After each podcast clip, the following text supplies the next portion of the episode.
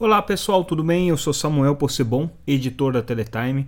Hoje é segunda-feira, dia 28 de junho de 2021, e a gente traz nesse podcast um boletim com as nossas notícias que foram destaque na última sexta, dia 26. Se vocês ainda não seguem Teletime, entre lá no nosso site www.teletime.com.br, acompanhem todas as notícias na íntegra, inclusive as notícias que a gente está detalhando aqui, e se inscreva também para receber diariamente o nosso boletim diretamente no seu e-mail. E a gente começa trazendo é, algumas informações que foram notícia no evento realizado pela FENINFRA, que é a Federação Nacional das Empresas de Infraestrutura, Manutenção e Call Center.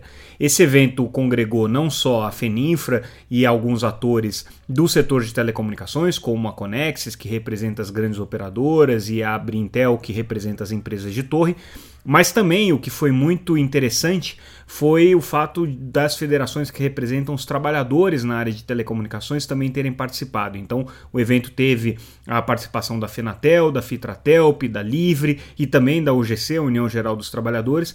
Então, foi um evento em que a gente teve a perspectiva empresarial e a perspectiva dos trabalhadores nesses debates. E uma das questões mais relevantes que foi colocada ali, que já vem sendo é, trazida pela FENINFRA em diferentes ocasiões é a questão da precarização hoje é, da estrutura de instalação de redes de telecomunicações.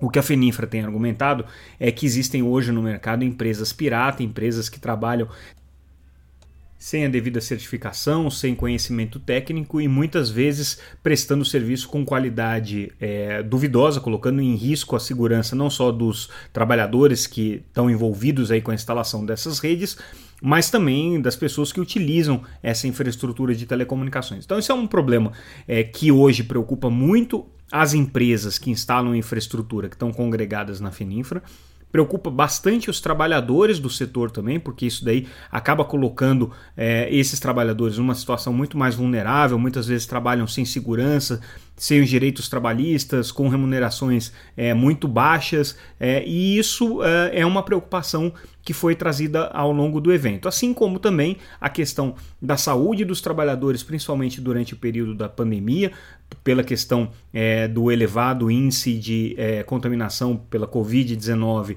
é, que se registrou ao longo do ano passado e esse ano também. O setor já tem pedido vacinação prioritária para as é, pessoas que estão envolvidas diretamente aí com instalação, manutenção de rede e atendimento do público, até agora sem resposta nenhuma. Novidade que a gente trouxe no evento foi a declaração da Anatel dizendo que já mandou ofício para o Ministério da Saúde sugerindo a possibilidade dessa prioridade.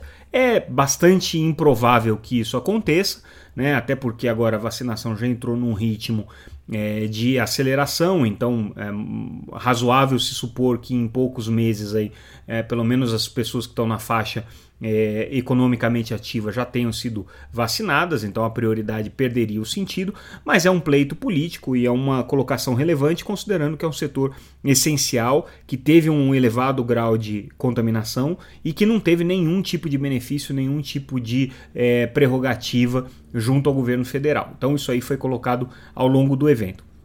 Um outro aspecto que também tem preocupado é, bastante o setor de, de infraestrutura, né, além da questão da saúde e além da questão da precarização, é o risco que hoje existe de é, que o, o, o leilão do 5G e a ampliação da infraestrutura de 5G não resulte numa, numa, num benefício para toda a cadeia produtiva. Então existe o, o, receio, e isso foi manifestado ao longo do evento, de que é, esses benefícios fiquem concentrados aí em poucas empresas, em poucos atores, né?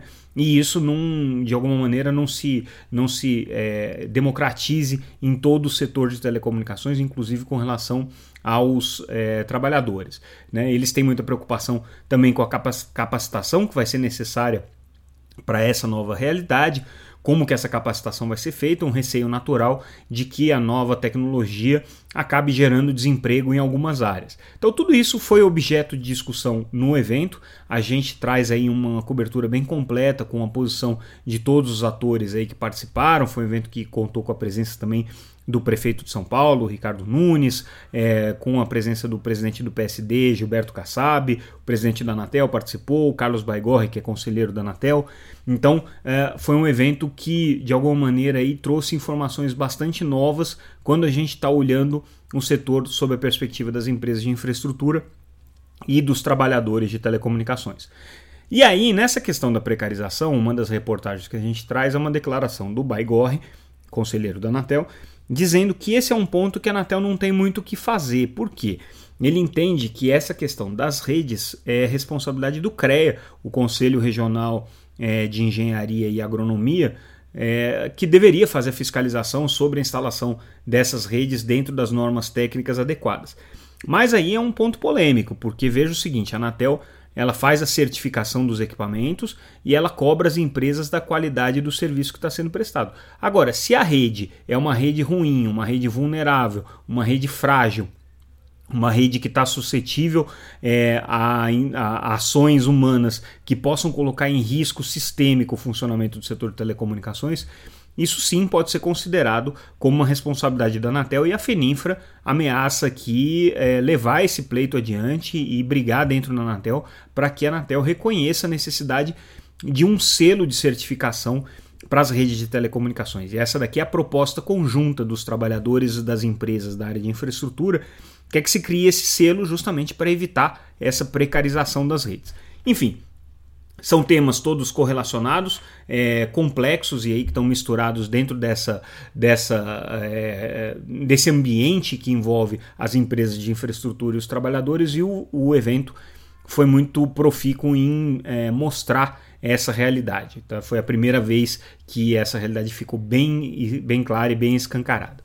É, bom, a gente é, já tinha colocado é, uma notícia na quinta-feira passada com relação ao TCU e à Anatel, de que maneira que estão é, sendo feitas as análises ali do edital do 5G. A gente antecipou vários pontos que a Anatel já tinha feito a entrega de toda a documentação, que ainda havia uma pendência do Ministério das Comunicações, que o TCU não deu prazo para a Anatel para a conclusão desse processo, que existiu uma pressão ali do ministro Fábio Fari, também do presidente da Anatel, Leonardo Euler, na reunião com o Raimundo Carreiro, que é o ministro relator do 5G no TCU, com relação ao leilão. É, e aí, na sexta-feira, o Baigorre deu mais algumas informações. Ele colocou que ele acha que é, a Anatel já entregou tudo que tinha que entregar agora para o TCU. A bola está do lado de lá, está com o Tribunal de Contas. Eles precisam fazer análise e apresentar o relatório. E ele acredita que é, a Anatel não vai precisar de todo o tempo nesse, que, ela, que ela dispõe regimentalmente para fazer a conclusão depois que o, o TCU devolver com os seus indicativos aqui de recomendações e determinações. Mas ele alertou que se vier coisa muito complicada, aí sim pode ser que o edital acabe ficando para o final do ano ou até depois, porque aí a Anatel vai precisar de mais tempo, eventualmente até com uma consulta pública. Então os prazos estão ficando apertados aqui. Uma notícia que o prefeito Ricardo Nunes trouxe durante o evento, e é importante a gente estar tá destacando isso numa matéria, é o aumento do problema de furtos de cabo na cidade de São Paulo. Ele disse que só esse ano é, já o número de furtos já é 20% superior ao que foi nos cinco primeiros meses do ano passado.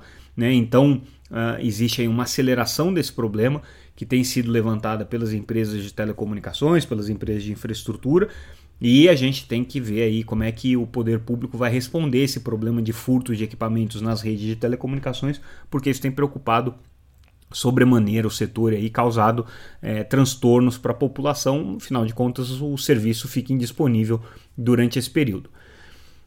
É, a deputada Perpétua Almeida também é, informou, e a gente está trazendo uma matéria sobre isso, que vai solicitar ao ministro é, das Comunicações, Fábio Faria, esclarecimento sobre a viagem aos Estados Unidos, na chamada missão do 5G. Ela está muito preocupada com a questão é, da é, segregação das empresas chinesas no, no, no processo de construção da rede de 5G, então, especialmente a Huawei é um ponto de atenção da deputada e ela lidera a subcomissão aqui de 5G na Câmara.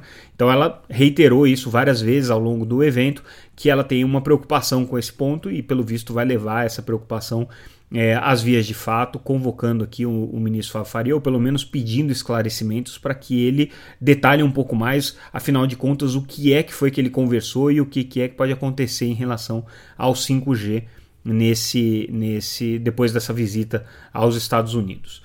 É, bom, é, e a última notícia que a gente destaca é, do nosso boletim de sexta-feira foi um, um, desmentido da Highline é, de que estaria ingressando aí o consórcio dos ISPs. A gente já noticiou esse consórcio, mais de 200 empresas estariam se congregando aí para disputar o leilão de 5G. Saiu uma notícia num veículo é, de imprensa de que a Highline seria parte desse grupo, a empresa desmentiu, disse que está à disposição para construir a rede em diferentes modelos de negócio é, mas ela não está se comprometendo, se comprometendo com consórcio nenhum, nem com grupo nenhum, porque a ideia dela é fazer uma rede neutra que todo mundo possa usar. Esses foram os destaques. Essa semana agora a gente vai ter é, um Mobile World Congress em Barcelona. Não vamos cobrir presencialmente porque o evento ainda apresenta muitas restrições de acesso, principalmente para brasileiros e brasileiros que ainda não tenham sido vacinados, caso da equipe da Teletime.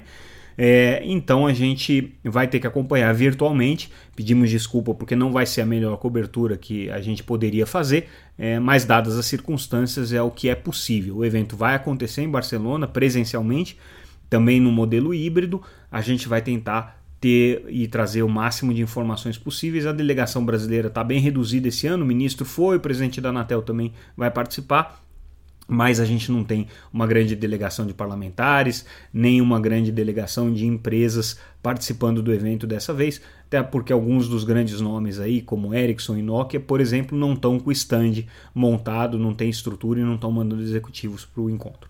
É isso, pessoal. Ficamos por aqui. Amanhã é, a gente volta com mais o Boletim Teletime News. Um abraço, até mais.